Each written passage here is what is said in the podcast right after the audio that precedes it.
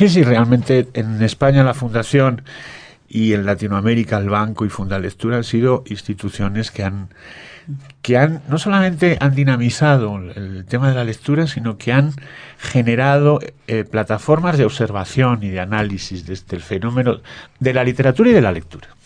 Sí. Otra vez volvemos a los lectores niños que se divierten y los papás incómodos detrás. Pues llega el momento, Margarita, aquí en los libros para que nuestro invitado de hoy, Antonio Ventura, nos comparta alguna lectura que tenga por ahí preparada para nosotros. Antonio, usted dirá, ¿con qué nos vamos? Con un cuento de un libro inédito que probablemente vea la luz el año próximo, que se llama El espectáculo. Estamos en el ámbito de la literatura para adultos, ¿no? Eso para, para contradecirnos. Ah, claro. Me parece. pero importante, ¿cómo ha sido la experiencia en ese, en ese otro ámbito? Claro. Bueno, yo tengo tres novelas para adultos, aparte de mi literatura infantil y juvenil, y la verdad es que es la misma. claro, eso, eso le íbamos a preguntar. ¿Usted cómo sabe que son para adultos? Porque hubo intención de que lo fueran. Ya. y, le quitó, le puso. Hombre, eh, las, son tres novelas, tres, bueno, en, sentido estricto son dos. Eh, el relato incompleto y un amor en tres tiempos. Y en el, el primero tiene algo de tiene mucho de autobiográfico, el segundo no. Y bueno, pues desde, desde la urdimbre primera, desde la carpintería básica con la que empiezas a construir las novelas, tienes claro que es un ¿Quién es el lector? Sí, es un lector adulto, bueno, puede ser un lector joven, evidentemente no es un lector niño, porque se aburriría. lo podría comprender, pero, pero resultaría una historia aburrida. Eh, se titula El espectáculo. Ya estoy cansado de esta postura, pero en las ceremonias ya se sabe. A cada uno le asignan un lugar y no tiene opción de elegir. De todos modos, no puedo quejarme. A otros les ha tocado, probablemente por su lugar periférico en la familia, tener que estar de pie, sin ir más lejos al tío Alejandro y su primo Rodolfo. Allá los dos, al fondo, más en el pasillo que dentro del salón. Desde aquí solo les veo la cabeza. Por otro casi mejor para ellos. Son poco amigos de estos ritos y en cuanto se descuidan sus respectivas mujeres, que por cierto no las veo, Quizá no hayan llegado aún o estarán en el cuarto de baño, dándose unos últimos toques al peinado, repasándose concienzudamente la pintura de los labios y el colorete que las hace a las dos parecer muñecas peponas. Se escaparán ellos a la escalera a fumarse un cigarro. Esos pitillos tienen la furtividad de los que nos fumábamos en los váteres del colegio los niños de mi generación. Ahora, o directamente fuman en la puerta a la vista de los maestros, o son abiertamente ecologistas y le recriminan incluso al padre ese pitillo de después de comer. Es lo que tienen estos compromisos familiares. Tanta gente en una casa y además los niños que se cansan enseguida y los fumadores no tienen más remedio que aguantar todo lo que pueden y al final no les queda más remedio que enfrentar alguna mala cara por su abandono temporal del escenario para echar un cigarro clandestino. Seguro que la tía Carmen estará vigilando que ningún hombre se meta en el baño grande, que es el que con toda probabilidad ha dedicado a las mujeres, por tener esos dos lavabos seguidos y ese espejo que parece el del camerino de una gran vedette. No es la primera vez que lo ha hecho. Todavía me acuerdo que en la comunión de Angelito, ahora ya casi los niños no hacen la primera comunión y los que la hacen, sus familias no lo festejan en la casa, sino en esos salones dedicados a celebraciones que son espantosos y todos son iguales. Puso una cartulina pegada en la puerta con un rótulo en el que podía leerse, solo para señoras. Y mi sobrina Delia, con toda su ingenuidad, le preguntó, tía, y si yo quiero hacer pis, me voy al del pasillo. No, cariño, por favor, ¿cómo vas a ir tú a ese que no tiene pestillo? Ese para los hombres que lo dejan todo perdido, a más de uno la próstata ya no le funciona. Seguro que enseguida estará hecho un asco. Ya le diré a Fátima que pase la fregona de vez en cuando. No, mi amor. Tú cuando te das ganas de hacer pis entras en este, pues no serás una señora, pero sí eres una princesa. Por cierto, observo que han dejado dos sillas libres junto a ese balcón serán para la abuela Cayetana y su marido el coronel. No sé por qué al abuelo la familia nunca lo ha llamado por su nombre, siempre ha sido el coronel. No sé si por darse importancia o por no haberlo aceptado nunca. Pobre Ramiro. No sé cómo sería en el cuartel, pero en casa la que ha mandado siempre, la que ha llevado el sable, como decía el tío Manolo, ha sido el sargento de su mujer. Por cierto, el sable. Espero que no se le ocurra traerlo. Pues luego, tras las insistencias de la tía Carmen de que lo deje en la habitación de los abrigos, que pesa mucho, que se va a cansar cargado con él, terminará en manos de Manolín o de Santi, persiguiendo a los más pequeños por el pasillo, como si estuvieran en una película de piratas, y alguno terminará seguro en la casa de socorro. Qué antiguo suena eso de la casa de socorro. Ahora ya nadie se acuerda de esos lugares que más parecían una oficina siniestra que un establecimiento de atención sanitario, con aquella iluminación administrativa de fluorescentes turbios o bombillos de 40 vatios. Esa iluminación solo se conserva, no sé si como reminiscencia de esos tiempos, en los cuarteles de la Guardia Civil. Ahora lo llevarían al servicio de urgencias de un gran hospital. Todo ha cambiado tanto en tan poco tiempo que uno no se da cuenta que se ha cambiado. Ahí mismo observo a Javier, que ha venido con su pareja, eso me gusta. Seguro que el ala conservadora de la familia estará indignada. Ya veo al tío Rogelio y a su querida esposa diciéndole a la tía Carmen, pero que se han creído, esto es una vergüenza para la familia, que la culpa de todo esto la tienen los socialistas con esto del matrimonio entre homosexuales. Además, ver a Javier tan contento con Fernando me alegra. Aunque no es esta la mejor circunstancia para un sentimiento tal. Al que cambio no veo, seguro que no se ha atrevido a venir con su reciente pareja al tío Bernardo. Hubiera sido todo un espectáculo ver a Rogelio y a su hermano, los dos celadores de la Reserva Espiritual de Occidente, haciéndose los simpáticos ante Vanessa, y sus mujeres indignadas recriminando esa nueva aventura inmoral de mi tío, que ya no mira nada, ni siquiera lo que pasará, lo que pensará la pobre de su hija, esa santa encerrada en vida cuidando de su madre. Además, que ya veremos qué pase cuando esto se sepa en la empresa. Bueno, y como siempre las vecinas, las tres manolas, como las llama mi amigo Carlos, que parecería que se hubiesen escapado de doña Rosita la soltera, y si hoy siempre decía que estas eran mucho más viejas, que más se parecían a las plañideras de ese cuento de Cortázar en el que el narrador y su familia se apropian de los velorios del barrio. Pues ahí están, en primera fila, las tres arregladas con sus mejores lutos, dispuestas a darle ambiente al funeral, el último al que asistiré, pues es el mío, y en cuanto cierren esta etapa, se acabó el espectáculo. En su mesita de noche. En su mesita de noche, la sección donde tenemos un nivel de interacción bien importante con nuestros oyentes que nos siguen a través de las redes sociales, además de escucharnos, por supuesto, en nuestras 51 estaciones o a través de nuestro streaming www.radionacional.co. Estamos invitando a nuestros oyentes a que nos envíen poemas propios o ajenos, pero eso sí, en su voz, poemitas grabados, Margarita. Eh, ¿cómo, ¿Cómo los llamo? audema, audemas, Gary Gary, audemas. Eh, Gary Gary Muriel, que fue el hombre con el que arrancamos esta sección la semana pasada, decidió bautizarla de esa manera a, la posibilidad de grabar la poesía. No son poemas, sino audemas, poemas de audio. Pues bueno, eh, ya saben ustedes que hay un par de correos electrónicos disponibles para que nos envíen sus grabaciones de poemas, que son el correo de Margarita y de este servidor. El de Margarita Valencia es mvalencia arroba rtbc.gov.co, rtbc va con bechica, gov, ese gov de gobierno también va con bechica, que es government en realidad. el gobierno. El gobierno, exactamente, punto co. Y a la vez eh, está mi correo también disponible, jmonsalve.rtbc.gov.co y también hay un correo electrónico genérico de la subgerencia de radio de RTBC donde nos pueden hacer llegar sus poemas. Ese es sencillísimo, radio.rtbc.gov.co. También están disponibles nuestras cuentas en Twitter, en la red social Twitter, que son arroba valencialibros y arroba jamón. Pues bueno, Margarita, hoy vamos a seguir entonces con estos invitados que nos han enviado poemas a esta sección Mesita de Noche.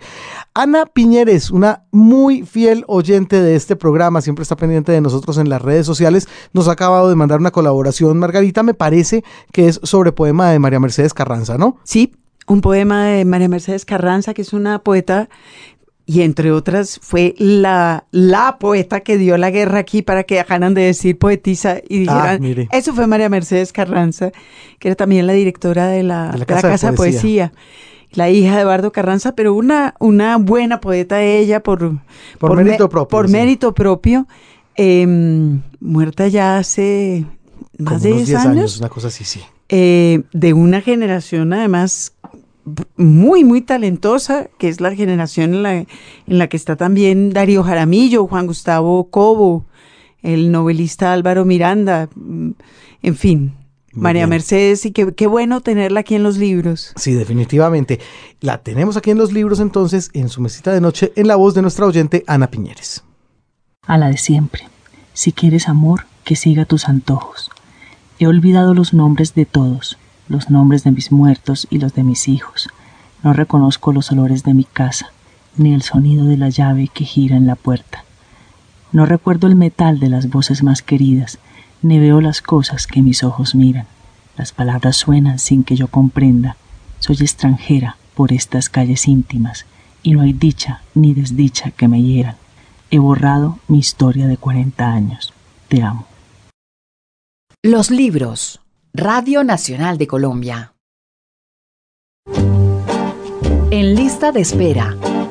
En lista de espera es la sección que dedicamos siempre aquí al cuestionario, el cuestionario que ya está escrito y que yo creo que algún día vamos a tener que unificar respuestas de todos, Margarita, porque, porque de aquí puede salir. Eh, Pero ¿sabes que Revista Babar tiene una colección? Es Revista Babar, ¿verdad? En línea que se puede descargar gratuitamente, les decimos a nuestros oyentes interesados, que serán muchos, de entrevistas con escritores. Son, ¿qué, ¿cómo fue que dijo? ¿Una jarta de entrevistas? Una, una hartada. Una jarta. una, Son un curvo de entrevistas. Eh, están ahí en www.revistababar.com y, las puede usted bajar, eh, Kindle, Mobi, Las puede usted bajar, bajar. Exactamente. Muy bien. Entonces, eh, nosotros deberíamos copiarnos de hacer otro tanto. Seguro que sí. Claro que sí. bueno, Margarita, Ahí está Antonio Ventura para que usted le haga su cuestionario. Y la primera pregunta que ya vimos que tenemos varios oyentes enfurecidos con la pregunta, ¿verdad? No, pero imposible. Pues parecería una pregunta de perogrullo, pero habrá alguno que nos diga no. No. ¿Usted cree que sí, va a llegar algún día que diga uno no? Vamos a ver. Vamos a ver. ¿Le gusta leer? Evidente. Evidente. bueno. ¿qué? Eso no es tan evidente. ¿Qué lee? Lo que más poesía. ¿A qué horas? Fundamentalmente antes de dormir, en la noche. Pero siempre, siempre ha sido un buen lector de poemas o es una cosa de, no sé. No, no, siempre, desde, los 14 años. ¿Y siempre a esa hora? ¡Qué bonito eso! Bueno, a esa hora, siempre que no trasnocho, por supuesto los viajes en tren, en los viajes entre sí. Si llega de fiesta, no No, no, no, si llego de fiesta, llego lo suficientemente ausente como para no poderme centrar en un texto. Bueno, pero siempre se. Lo cual quiere decir que no ve televisión en la cama, sino que lee. No, no, en la cama no veo televisión. Veo muy poca televisión, pero no. Bueno, años de lectura de poesía. Sí, años eh, de. ¿Lee, relee o explora nuevos nombres, combina? Soy un lector muy fiel a mis escritores pero también estoy abierto a que me descubran escritores, tanto novelistas, cuentistas como poetas. Soy muy, muy disciplinado en la lectura, creo que como en casi todo. Entonces, lo que más he releído ha sido poesía, también es verdad que es lo más cómodo de releer, y tengo, bueno, pues toda una cantera de poetas a los que sigo, incluso casi el fetiche de conservar algún libro de algún poeta muerto sin leer, porque sé que cuando lo lea ya no me va a quedar nada. ¡Qué genial! Eso sí es fetiche. Sí, sí, sí. ¿De quién? Yo quiero saber. Pues, por ejemplo, conservo un, grupo de poemas de Miguel Hernández, otro de León Felipe.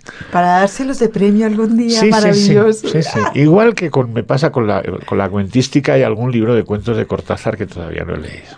Ah, que está, que está, eso es un buen, eso es un buen paquete. Claro. para guardar. Sí, sí, sí. Ah, ¿cuáles son esos poetas sobre los cuales usted vuelve siempre? No, cinco. Cinco. Blas de Otero, Leo Felipe, Federico García Lorca, José Corredor Mateos. Y bueno, por poner a alguno muy joven y que he vuelto en varias ocasiones, Luis García Montero. Ah, ok. Y mezcladito. Sí, sí, sí, sí, mezcladito. Lo que pasa es que hay una Quiero decir, la tradición poética del 27 está presente hasta nuestros días en la, lengua española. He sido muy, muy descortés al no citar ningún poeta latinoamericano, pero he sido honesto al decir que son sobre los que más bueno. Bueno, pero ahí entró con Cortázar y el cuento. Ya, ya nos sentimos, eh, ya está, respiramos tranquilos. ¿Lee poetas latinoamericanos? Sí, el primero creo que fue César Vallejo, incluso me atrevería a decir antes que Pablo Neruda. Ok. Y después eh, José Watanabe, por ejemplo, es un poeta. Que ya es de. Muy reciente. otra generación. Sí. Eh, Vicente Huidobro. Ok. Ah, otra vez. Sí. También. También. De aquí y de allá. Cuento lee poesía sobre todo, pero también lee cuento. Sí, mucha novela y mucho cuento. Mucha novela y mucho cuento. Cuentistas. Bioy Casares. Michel Tournier. Es una manera extraña de encabezar una lista de cuentistas, Bioy Casares. Claro, pero es que Bioy Casares tiene una novelita que no es una novelita, que es un cuento, o es, una, es un cuento, es una novelita que es la invención de Morel. Sí. Y claro, es una, es una joya, es, es, una, es como la clave de un arco. Por eso hay que empezar. Bueno, Empieza con ese, con la mención de Morel. Por supuesto, Borges. Eh, quisiera citar otros, Rilke. Ok. Eh, Tournier. Tournier, Natalia Ginsburg. Amamos a Natalia Ginsburg. Adoramos a Natalia Ginsburg. que no dará para mucho, no se puede guardar nada. No se puede guardar nada, pero yo tengo alguno pendiente, ¿eh? Ah, bueno. Sin leer, Esperando, esperando. Eh, ¿Lee en pantalla, lee en papel? Leo en papel. Sí, siempre en papel. Contundentemente siempre. Y si viaja, por ejemplo, mes y medio a Bogotá, como ahora... Fantástico, porque vine con... Ahora empieza Lo Malo de Javier Marías, su última novela. Sí. La traje a medias y ha terminado en Bogotá y he leído La Luz Difícil, excepcional novela, excepcional novela de Tomás, de Tomás González. Y ahora estoy leyendo Juliana los mira, de okay, Que fue originalmente publicada en España. Efectivamente. Pero creo pero que. es, un, es un nuevo, ¿cómo dicen los, los cineastas? Un, un nuevo corte, una nueva. Está es una nueva edición. Sí, está revisada actualmente. Yo no la, la, desconocía. Leí Los Ejércitos en mi viaje anterior. Se llaman el, el Author Scott. El Author Scott, es este, claro. Juliana los mira. Ahí está que es de Tusquets esta nueva edición. Efectivamente, sí, sí. Eh, el, mundo intelectual español se divide entre los que adoran a María y los que odian a María. ¿Usted en dónde está? En los que no solamente lo adoro, sino que creo que es merecedor del Nobel. o sea, lo adora. Sí, sí. O sea, lo adora muy, muy en serio. Eh, ¿Su libro favorito durante la adolescencia? Dos, ¿pueden ser dos? Pueden ser los que quieran. Bien. Eh, Sobre todo porque era adolescente. Claro, sí, sí, pues sorprendentemente, bueno, va a parecer una pedantería, pero es la verdad. Buenos días, tristeza de François Sagan. Sí. Y entre la ciudad sí y la ciudad no de Evgeny Tuchenko. Es raro. Muy raro. Es una, es una pareja extraña. Sí, muy raro, pero. Explíquese. Bueno, yo fui. En mi casa no había libros. O sea, yo procedo de una familia muy pobre y en mi casa no había libros. Mi padre no era lector, mi madre fue lectora tardía pero no había libros. Cuando era niño había muchos tebeos, pero, pero libros nunca hubo y yo empecé a leer tardíamente, a los 13 años, y de una forma voraz. Y reconozco que mi comienzo de, fue la poesía y los libros, algunos, algunas novelitas que mi madre compraba en el círculo de lectores que era esta, esta especie, bueno, seguro que aquí Por favor, el, el, mundo entero Efectivamente, pues eso. se crió con los reyes malditos. Claro, entonces el Bonjour Tristesse de François Sagan ¿Estaba en el círculo de lectores? Estaba en el círculo de lectores. ¿Qué sabías? Sí, sí, era una novelita muy pequeñita. Y yo me acuerdo que vi a mi madre llorar leyéndola. Y dije, quiero saber qué hay ahí. Tenía 14 años. Y yo ya era un lector de poesía, y, me acuerdo que Alianza, la, colección de bolsillo de Alianza, ha formado miles de lectores. Eh, y ahí había todo, filosofía, poesía, novela, cuento, es una maravilla. Y como yo vi que era un poeta y abrí en, donde la, donde compré, no sé si lo compré o, lo robé, pero en aquella época pues, no tenía dinero, robaba, claro, los libros. No en las librerías, sino en los grandes almacenes. Y, y leí un poema de, cómo se abrazan y, caen rodando por el heno. Esto me lo llevo.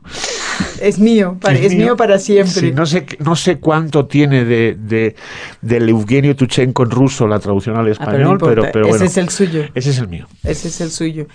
Esa eh, fecha tan clara y específica, empecé a leer vorazmente a los 13 años, obviamente tiene una historia detrás. Sí. ¿Quién? Mi madre. Mi madre. Yo, eh, yo estudié con beca porque como éramos muy pobres no, no había dinero en casa para pagarme el colegio. Estudié con beca y a los 13 años tuve un accidente que me rompí entero y no me pude salir, entonces en el colegio me aprobaron con un 5. Al probarme con tan poca nota, me quitaron la beca, porque había que sacar una nota media de 7 para mantener la beca. La beca. Entonces yo dije, yo no quiero seguir estudiando. Y mi padre tenía para mí en mente que me convirtiera en botones de un banco para acabar siendo director de una sucursal de ese banco, que era una, una carrera que muchos... Una carrera fulgurante. Vamos, fulgurante. Pero mi madre me dijo, le dijo a mi padre y me dijo a mí, de eso nada, este niño sigue estudiando, quiera o no quiera. Le, estoy, le estaré eternamente agradecido a mi madre por esa decisión y no, sé, no, lo dijo con palabras, pero sí lo dijo de muchas maneras, aunque no fuese de una manera explícita. Pero sería algo resumido en una idea, sería esta. Hijo mío, de esta miseria humana en la que vivimos solo se sale o con dinero o con, o con cultura. Así que espabila. Cultura fue. Cultura fue. Ya que no resolvió no hacer carrera en los bancos. Entonces arrancó a leer por culpa de la madre que simultáneamente... Sí, sí, sí, pero era, era... Bueno, no sé cuántos libros podía leer, pero podía leer del orden de... Yo recuerdo mi, mi bachillerato superior y mis, mis años universitarios, pero más de un libro a la semana. Claro.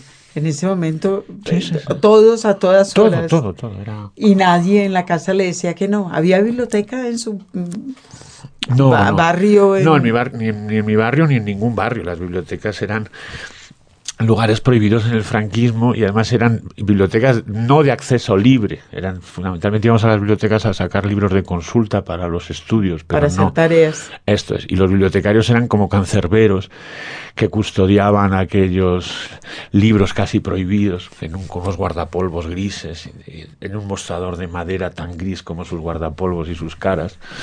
Entonces, no, los libros estaban en las pocas librerías y, y luego en los grandes almacenes, que entonces ya existía una cosa, se llamaba el corte inglés, el mismo corte inglés de ahora. En, las librerías comprábamos los libros y en el corte inglés los robábamos. Robábamos los libros, que está bueno. ¿Y por qué arrancó con poesía? Bueno, pues hay una tengo, una experiencia en la infancia que probablemente condiciona eso y es que mi abuelo materno que eh, bueno la, familia completa nació en el bando republicano y mi abuelo materno era mecánico de aviones, con lo cual durante la guerra civil él viajaba con el, con la presidencia del gobierno, parece ser que era muy buen mecánico. De hecho, él, murió en el exilio en Francia, se ha enterrado en un cementerio de Anglés. Y en, en, la compañía, digamos en el aeródromo donde trabajaba mi abuelo, él era muy aficionado al teatro y creó una compañía de teatro infantil, en la que actuaban mi madre y dos tías. Y mi madre, por ejemplo, yo recuerdo con, siete años, mi madre sabía poemas enteros de memoria. Y de hecho yo recuerdo, yo con siete años recitaba el romance sonámbulo, porque me lo había enseñado mi madre, ¿no? Y en casa no había ningún libro. Literatura oral. Claro. Y entonces era como esa musicalidad que tiene el romancero, da igual el que sea, yo creo que fue el que me condujo a la poesía. Que ya entendía que era eso. Y siguió por esos malos pasos porque contó después que cuando estaba en el ejército seguía con libros de poesía escondidos entre los casilleros, entre las ¿qué? Taquillas. Taquillas, sí, donde guardábamos la ropa de civil y nos poníamos el, el uniforme. ¿Y cuándo descubrió usted que los libros tenían además ese poder, ese otro poder? ¿O fue al mismo tiempo? Yo creo que esa, la, la, fascinación, mm, o una de las, de las tendría, podría contar varias anécdotas, pero recuerdo una de una profesora de literatura en preuniversitario, que era el curso, lo que después se llamó COU, el, último curso en la enseñanza media antes de entrar en la universidad, que se llamaba, no creo que viva ya, Margarita Mateu. Y yo recuerdo que aquella mujer nos leía poemas de Español del Éxodo y el, y el llanto de León Felipe Y yo a mis 16 años, yo no me daba cuenta de lo que, de, lo que, de, que aquella mujer se estaba jugando el puesto de trabajo leyendo aquel poema. Claro. Y al pasarlo, o sea, muy poco tiempo después, en la mili, cuando vi esto, dije, Dios mío, Margarita, qué valor, ¿no? Sí. Y luego, bueno, pues cuando descubres, por ejemplo, cómo eh, la insignia de la edición de la edición de, Finisterre de León Felipe está prologado por el Che Guevara. No es que no es que yo vindique al personaje del Che Guevara, ¿no? Pero quiero decir que me parece Sí, hay una la poesía como hay señales. Sí, como diría, eh, me parece que es Gabriel Celaya el que decía la, poesía es un arma cargada del futuro. Sí, esa. Bien. ¿Qué libro has regalado muchas veces? El hombre que plantaba árboles, de Jan Jono, y Carta al Hipo, de José Corredor Mateos. Aquí lo tiene que mandar, yo no lo conozco. José Corredor Mateos es eh, un, probablemente el, mejor poeta vivo español. Es un hombre que puede tener 86 años, premio nacional de poesía, y es un poeta, digamos, zen. Y de hecho, Lipo, ese Lipo hace referencia al poeta chino, ¿no? Se, se, ha traducido también como Li Bai probablemente. Y él, a mí me gusta mucho la poesía japonesa, la poesía china. Y, José Corredor Mateos, al que tengo el honor de conocer y, de, haberle tocado el hábito, pues es un poeta excepcional, pero es esa, es esa poesía esencial, es la poesía del vacío, ¿no? Cuando, lees un poema de él tienes que esperar por lo menos media hora a leer otro, porque no se puede, te deja... Usted fue editor muchos años. ¿Cómo ha sido su experiencia con los editores? Con los compañeros. Con los editores que lo han editado usted. Ah, pues ha sido una, experiencia leve, venial. Sí. Mm, antes citaba a, Verónica Uribe, pero no sé si es por, por, porque yo, durante, mientras que, mientras que me han editado, o durante este tiempo que me han editado, quizá por el hecho de ser editor yo, ha habido una dejación en la responsabilidad de ellos como editores, ¿no? Y entonces no, he sentido como muy poca intervención en el libro. No, no utilizo la palabra intervención en sentido peyorativo, ¿no? sino poco análisis. A mí me hubiese gustado que hubiese habido más, más devolución. ¿Más edición? Sí. Ok. ¿Se considera un escritor? No, aprendí de escritor. ¿Y hay momentos en la vida suya en los que se ha considerado un escritor? Nunca. Ah, nunca. Sí me considero pintor, en cambio. Ah. Sí, sí. Yo soy, yo soy un pintor. No, no lo digo, lo digo sin recato, lo digo de verdad. Es decir, yo me pongo en el estudio, me, arrodillo en el suelo, preparo la tabla o la tela, saco las pinturas, los pigmentos, soy un pintor. Pienso en términos de pintura, no me da miedo abordar. En cambio, soy como un escritor, un aprendiz de escritor temeroso. O sea, es como si me sintiera que, me hubiera colado en un, en un edificio que no me pertenece, ¿no? Entonces, cuando leo a los grandes escritores de verdad, ¿no? O sea, cuando leo a cualquiera, digo, pues, ¿qué hago yo escribiendo? Pero los grandes escritores de verdad, no lo sé, pero ¿quiénes eran los grandes escritores de libros para niños? ¿Quiénes están en su, en su cabeza como esos grandes? Escritores para niños. Sí. El primero y a mucha distancia del resto, Juan Farias. Para mí. Poco lo conozco. Oh, cuando leas a Juan Farias verás que es... lo, voy a poner allá, ya, ya lo anoto. Juan Farias es, fue, bueno, lo primero fue un nombre excepcional, fue un escritor de una talla, con una mirada, con una intuición, con, bueno.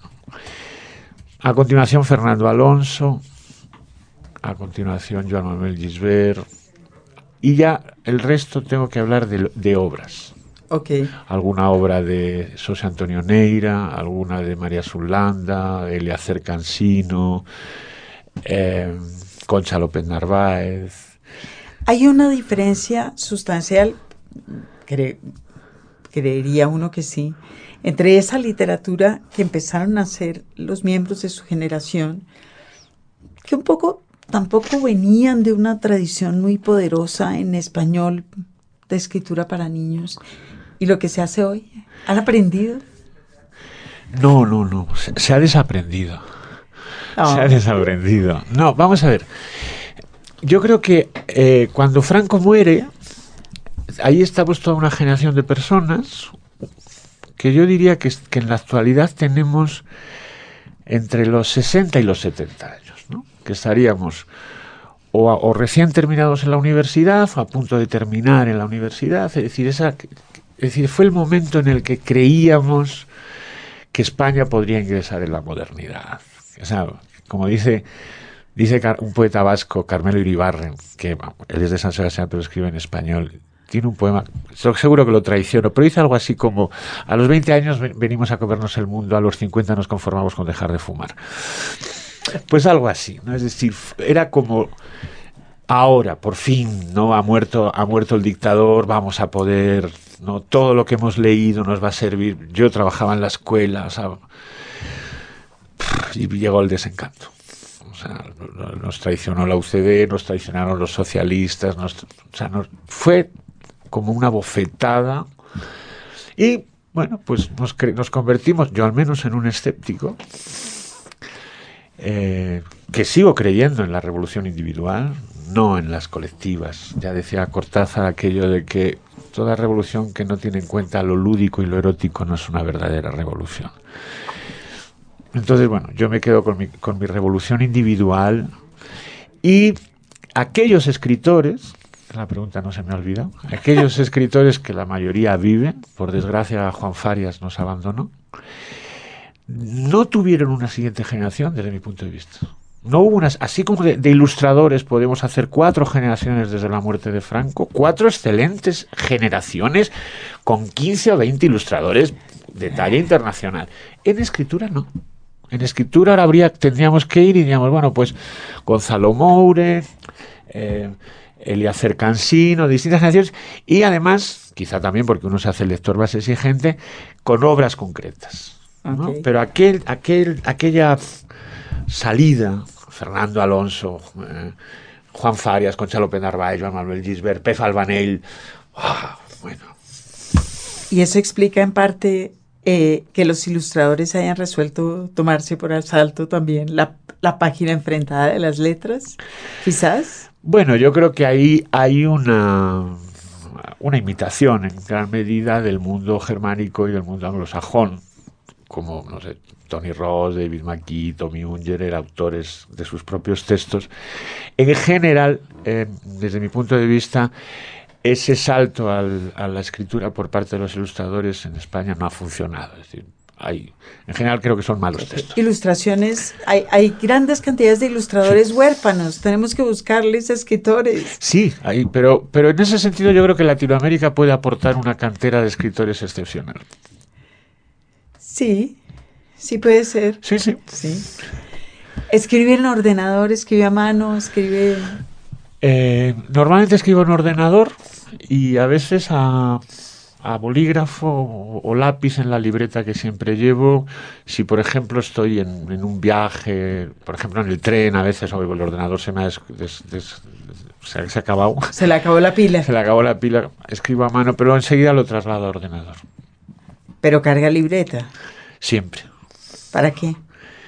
Pues para anotar las, es como un dietario que luego no se traduce en nada, acaba, acaba pasado al cajón de las ideas, a la lista de las ideas, pero bueno, desde, desde la sonrisa de un niño al, llanto de un anciano, para hay que anotar a veces. Para tomar notas. sí.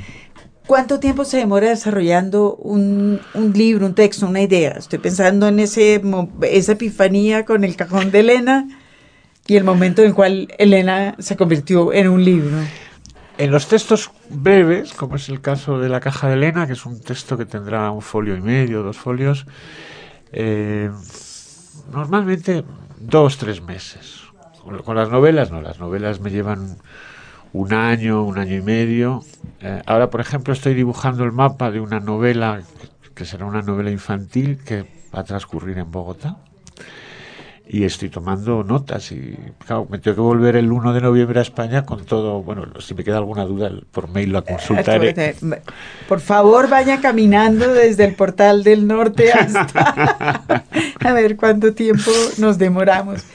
Esa idea suya de que es un pintor profesional y un escritor eh, aprendiz, eh, ¿tiene que ver con la regularidad de su creación?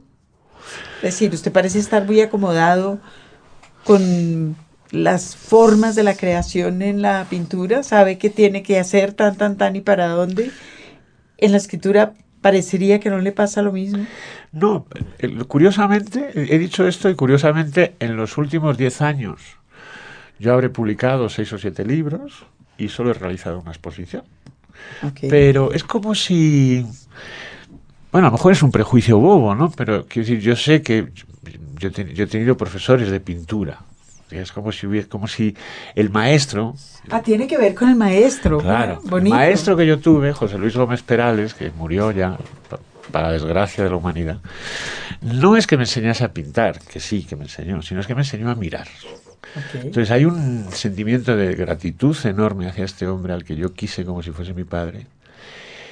Y este hombre era un, era un sabio, con unos cuadros que uno yo en casa tengo tres cuadros que me regaló, que son tres maravillas. Y claro, yo sé que sé. Okay, porque aprendió de un maestro. Esto es. Y en cambio, en literatura yo no, no tengo, es un autodidacta, es decir, porque yo estudié magisterio y después estudié historia moderna y contemporánea, que además no terminé. Y entonces soy un lector que se ha formado a trompicones. ¿no? ¿Y esa mirada que le enseñó a su maestro le ha servido para escribir? Claro no solamente esa mirada de, mi maestro, sobre todo me ha, enseñado a mirar la vida. Es decir, para escribir, para pintar, para conversar, para... que mira el mundo desde la perspectiva de un pintor. En gran medida, sí. Ah, ok. Eh, ya nos dijo que sí tenía un lector especial en mente mientras escribía. Bueno, es algo que quizá por deformación profesional, porque he trabajado mucho con niños y porque he leído mucha literatura infantil, bueno, y también mucha literatura canónica, viene la idea, viene, viene un aroma, ¿no? De hecho, tengo, tengo interrumpida una novela que cuando la escriba, que yo creo que será antes, tengo que escribir dos. Ahora estoy escribiendo ahora estoy haciendo el dibujo de la, de la, de la bogotana, que tiene por protagonista a un niño español de 10 años. Entonces yo, ¿qué quiero contar en esa novela? Yo quiero contar en esa novela como un niño desplazado de su país, del primer mundo, porque su familia se traslada aquí, se siente incomunicado por, porque aunque hablamos un mismo idioma, al final no es el mismo idioma, entonces él sale con su mamá al Paraguay y, no se atreve a conversar con los otros niños. Y entonces ahí hay un tiempo de incomunicación en el que van a pasar una serie de cosas que no cuento. y que eh, cuando dejan de pasar esa serie de cosas es cuando, digamos, esa, serie de cosas que, que le pasan serían una metáfora de cómo, cómo acaba de, romperse la, incomunicación y ya comunicarse. Eso es lo que quiero contar. Entonces, claro, automáticamente yo podría adoptar un registro adulto a la hora de comenzar, pero no, ya estoy pensando en que eso es un libro que, que leerán gustosamente una minoría de niños de 9, 10 y 11 años o un jurgo de niños colombianos, por ejemplo, desplazados a España. Sí, puede ser. En los últimos puede ser, muchísimos años. Y muchos adultos que es... a, quienes les pasa exactamente lo mismo. Claro, claro, sí, me imagino que sí. Qué bien. Usted habla, y es la tercera vez que se lo oigo decir, de un mapa, de un dibujo. Estoy haciendo el dibujo de un libro. ¿Hace realmente un dibujo? Estoy pensando en esos diagramas, viene por acá, va o en esos dibujos de Nabokov. No, no. Ah. Con, cuando enseñaba literatura y armaba el cuarto de... Hago un mapa que es casi un cuadro sinóptico, o sea, como una como un árbol de, análisis de, gramática formal, ¿no? Ok, sí. Entonces, pues yo lo llamo también la prehistoria de la novela.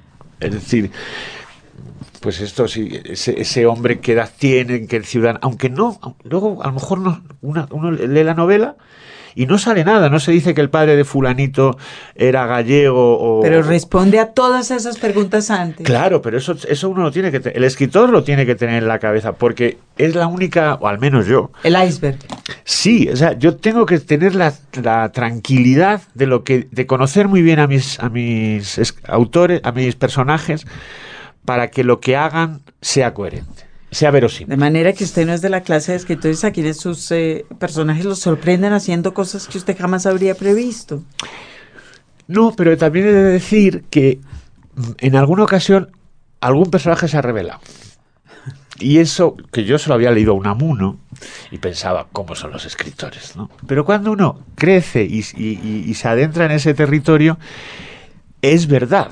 Yo recuerdo el abuelo de Un amor en tres tiempos, una, de mis novelas para adultos, que en principio yo solo lo puse ahí para anclar al personaje niño a España, exclusivamente. Le puse un abuelo gallego exiliado de la Guerra Civil Española, participante del maquis francés, que acaba quedados en Francia, que se casa con una francesa y tiene una hija francesa que es la madre de mi protagonista.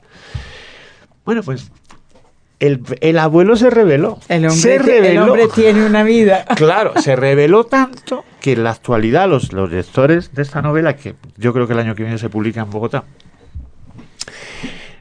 los lectores me dicen, es que el personaje del abuelo es, es el mejor. Y yo digo, vaya hombre, no, ni pensarlo, ¿no? O sea que sí, sí, sí. Mira, no era la idea. Claro que no, en absoluto. Ay, qué bien. Si pudiera organizar una cena literaria, ¿a qué tres escritores invitaría? Uf. ¿Vivos? No. no necesariamente. Dice Javier Marías que el mejor artista es el artista muerto. Sí, a, veces sí. Hoy, vamos a ver. No, porque lo que se me... es que lo que se me está ocurriendo es invitar a los muertos que, que, les, que les preguntaría cosas, ¿no? pues claro. Y con los que tengo algún... Hacer una seance. Claro. con los que tengo algún contencioso moral. Ah, quiere armar una bronca de ajustar cuentas. ¿no? Dígame. Rafael Alberti, Pablo Neruda y José Bergamín. Madre. Sí. Además ellos se conocieron en la vida. No le pararían bolas a usted en la cena. Estarían ellos de juerga. No, no, creo que no, no sería una cena pacífica. No. pero sería una cena en la que uno me, habría, me enteraría de muchas cosas que, que quiero que me gustaría ah, saber. ¿Y ajustaría cuentas? Mm, al menos les diría dos o tres cosas a Neruda y Alberti. Ah. ¿Puedo preguntar por lo menos una? Sí, una, solo una. Una. Eh, ¿Por qué Alberti abandonó a María Teresa León cuando estaba enferma? A ver. Parece miserable. Ahí va. Hacemos una, una ouija, le mandamos a ese descreído. a ver. Eh, en otras formas de entretenimiento, ¿ve televisión, ve cine? Veo bastante cine, pero lo veo en, casa, en, casa, en televisión, en, una, televisión grande que me regalaron mis amigos. ya, no va al cine. Pues lo que pasa es que yo tengo una economía casi de supervivencia. Estoy en paro y en mi, en mi país no tengo casi trabajo. Y el cine es muy caro. Ok. Y luego me gusta mucho volver a ver. Es decir, desde hace unos años la mayoría del cine que se produce no me interesa. O sea, prefiero ver una película de gángster en blanco y negro. ¿En qué momento le dejó de interesar el cine? Y eso es una pregunta. Es decir, ¿hubo un momento en el cual usted dijo, esto ya no? Pues hay un momento en el que, por ejemplo, utilizo, muy pocas veces me han hecho esta pregunta, pero alguna vez sí. Yo creo que la evolución de Bertolucci, que para mí es uno de mis directores de juventud fundamentales, Bertolucci es el, es el eh, quiero decir, prima de la revolución, eh, la Comare Seca, La Estrategia de la Araña, Novecento, son películas que donde uno puede morir por el, por el síndrome de Stendhal, ¿no? Claro, este tipo viaja a Estados Unidos y empieza a hacer estas cines de superproducción donde o este cine bobo donde salen muchachitas que evidentemente a, todos los viejos nos pueden encantar por su belleza adolescente y, y despertar nuestros fantasmas ¿no? No me interesa no me interesa. O sea, no me interesa que una cámara que es que filma de tal manera que, bueno, pues es una producción excepcional, vale, sí, pero, pues mira, es que prefiero ver... 900. 900 otra vez, o El eh, Padrino. sí, está bien. ¿Sigue alguien en la red? No, no, no. Eh, empecé, yo me, yo, yo he entrado en la, yo me he entrado en las redes sociales, en Facebook y en Twitter Hace dos años, antes no, existía. no, Antes no existía. Antes. No existía para mí. O sea, yo entré en, Facebook en el año 2013 cuando me echan de Oxford. Y entro por un, con interés a buscar a gente que yo había perdido la pista para pedirles trabajo. Ah, Esa fue la razón por la que yo... es una gran razón. Sí. Pero usted tiene, tuvo una revista que, era en red, revista Babar. Sí, sí, sí, sí. O sea que sí la... y que tiene un blog además, revista Babar. Sí, pero eso lo, eso lo sostiene Pablo.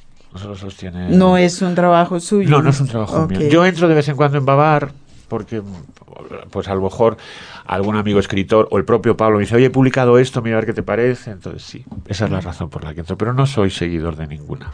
Jaime Andrés nos abandonó en este momento, pero no me perdonaría si yo no le preguntara si oye música mientras escribe. No, no puedo oír música. Tiene que ser silencio absoluto. Ni siquiera música. O sea, bueno, por supuesto, con letra. En casa no oigo música con letra, la verdad. Nunca.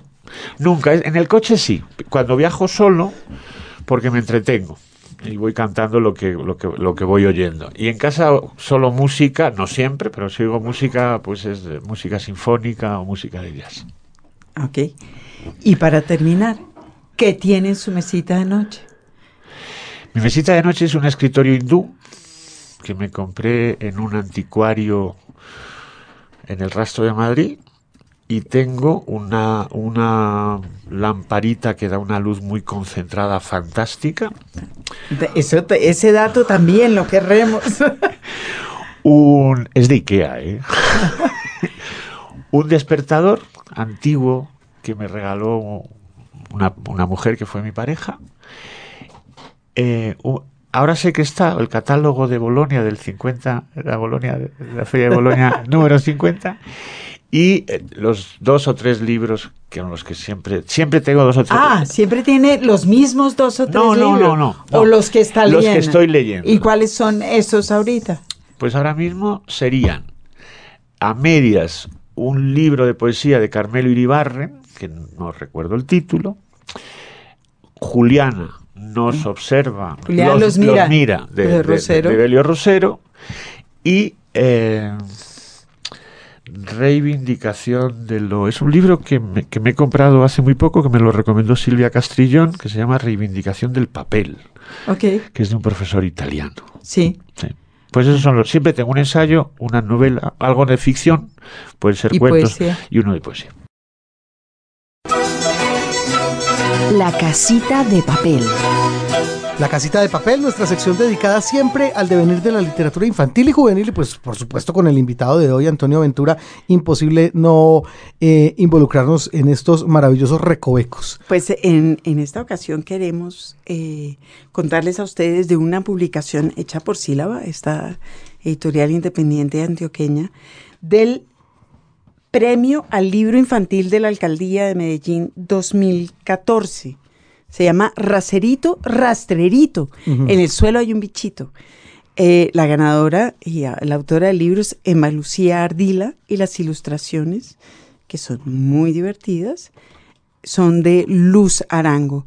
Y como tenemos poquito tiempo, vuele con Érase una gallinita. bueno, y el poema dice, Érase una gallinita. Érase una gallinita muy loca y peliparada, con una tez muy delgada, cocorota y despeinada. Siempre ponía sus huevos en la mitad de la noche y luego corría a anunciarlos sin importarle un centavo el sueño de sus vecinos. ¡Cacaracá! ¡Cacaracá! Entonces las otras aves se despertaban furiosas. ¡Caca, cállate! ¡Caca, cállate! ¡Dudu, duérmete! ¡Dudu, duérmete! Pero doña Gallinita, que hacía todo al revés, seguía grita que grita, ¿caraca qué? ¿Caraca qué? ¿Cómo por qué? ¿Cómo por qué? El gallo muy circunspecto quiso meterla en cintura, pero ella sin duda alguna así le dijo al cantor. Ni crea, Corococó, que usted es mi rococó. Está loco, Cocoroco, si quiere que cante poco, si quiere que ponga poco, si quiere que poco poco. Y se fue muy tongoneada, muy digna y muy mal geniada. Y por andar tan toreada, cayó al agua la ultrajada. El resto de las gallinas soltaron la carcajada, pero la doña mojada se puso más enojada y gritando a voz en cuello les dijo muy colorada, A mí me restrepan todas, no tienen ningún cheredo. Y con las plumas paradas y con las patas mojadas rastrilló el pico en el suelo y cantó con todo el pecho, Chocorocó, corochocó, Corocochó, Corocochó. Los libros. Radio Nacional de Colombia. Los clásicos. Los clásicos para el cierre de este programa con Antonio Ventura, que pues como ya lo ha dicho suficientemente bien, es un, denodado, demodado eh, escritor de literatura infantil y juvenil, pero sobre todo lector de poesía. Y bueno, por supuesto creo que eso es lo que nos trae para estos clásicos. Sí, se trata de un poema de León Felipe que se llama de dos maneras, autorretrato y qué lástima. Y dice así. Qué lástima que yo no pueda cantar a la usanza de este tiempo lo mismo que los poetas de hoy cantan. Qué lástima que yo no pueda entonar con una voz engolada esas brillantes romanzas a las glorias de la patria. Qué lástima que yo no tenga una patria. Sé que la historia es la misma, la misma siempre, que pasa desde una tierra a otra tierra, desde una raza a otra raza, como pasan esas tormentas de estío desde esta a aquella comarca.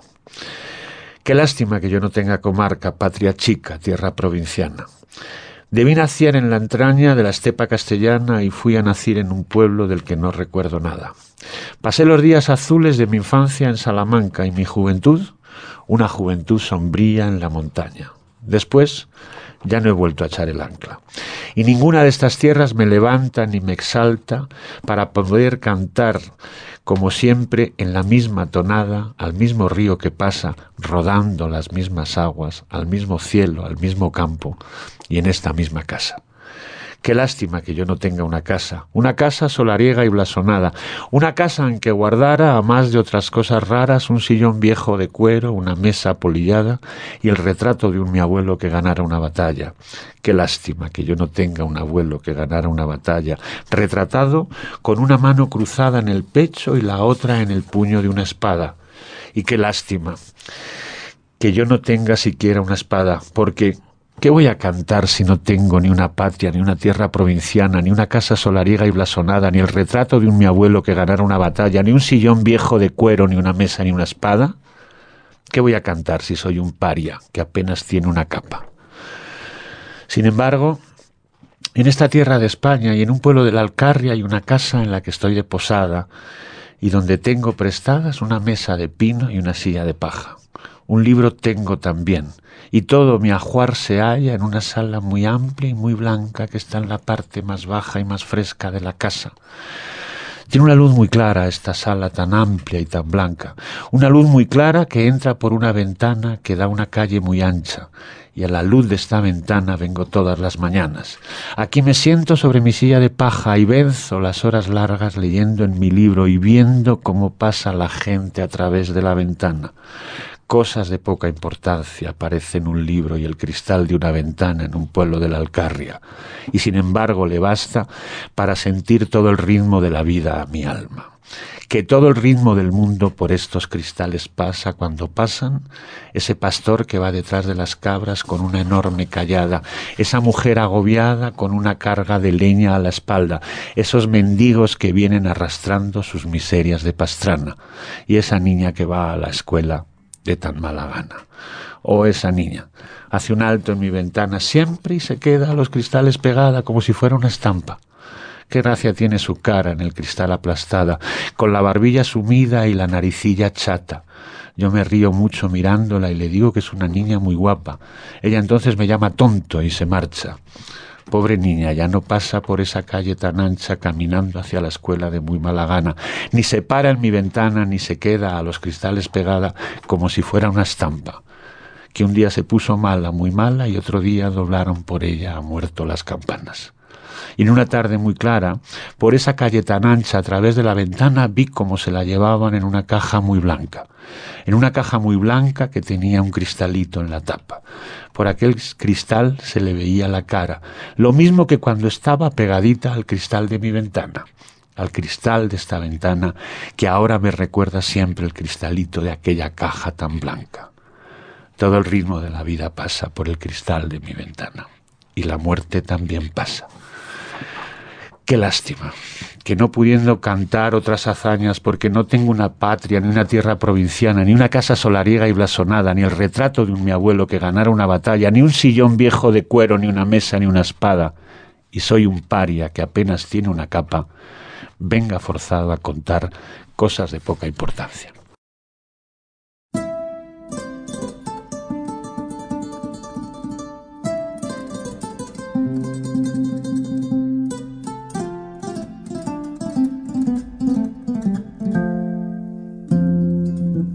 Antonio Ventura fue nuestro invitado de hoy a los libros por Radio Nacional. Poesía, literatura infantil y juvenil. Tuvimos una charla muy extensa alrededor de todas estas temáticas tan maravillosas. Antonio, muchas gracias por estar con nosotros. Gracias a ustedes. Margarita, muchas gracias. Jaime Andrés. Nos despedimos hasta este momento. James González en Control Master, Margarita Valencia, Jaime Andrés Monsalve, quien les habla, y nos vemos la semana entrante. Chao.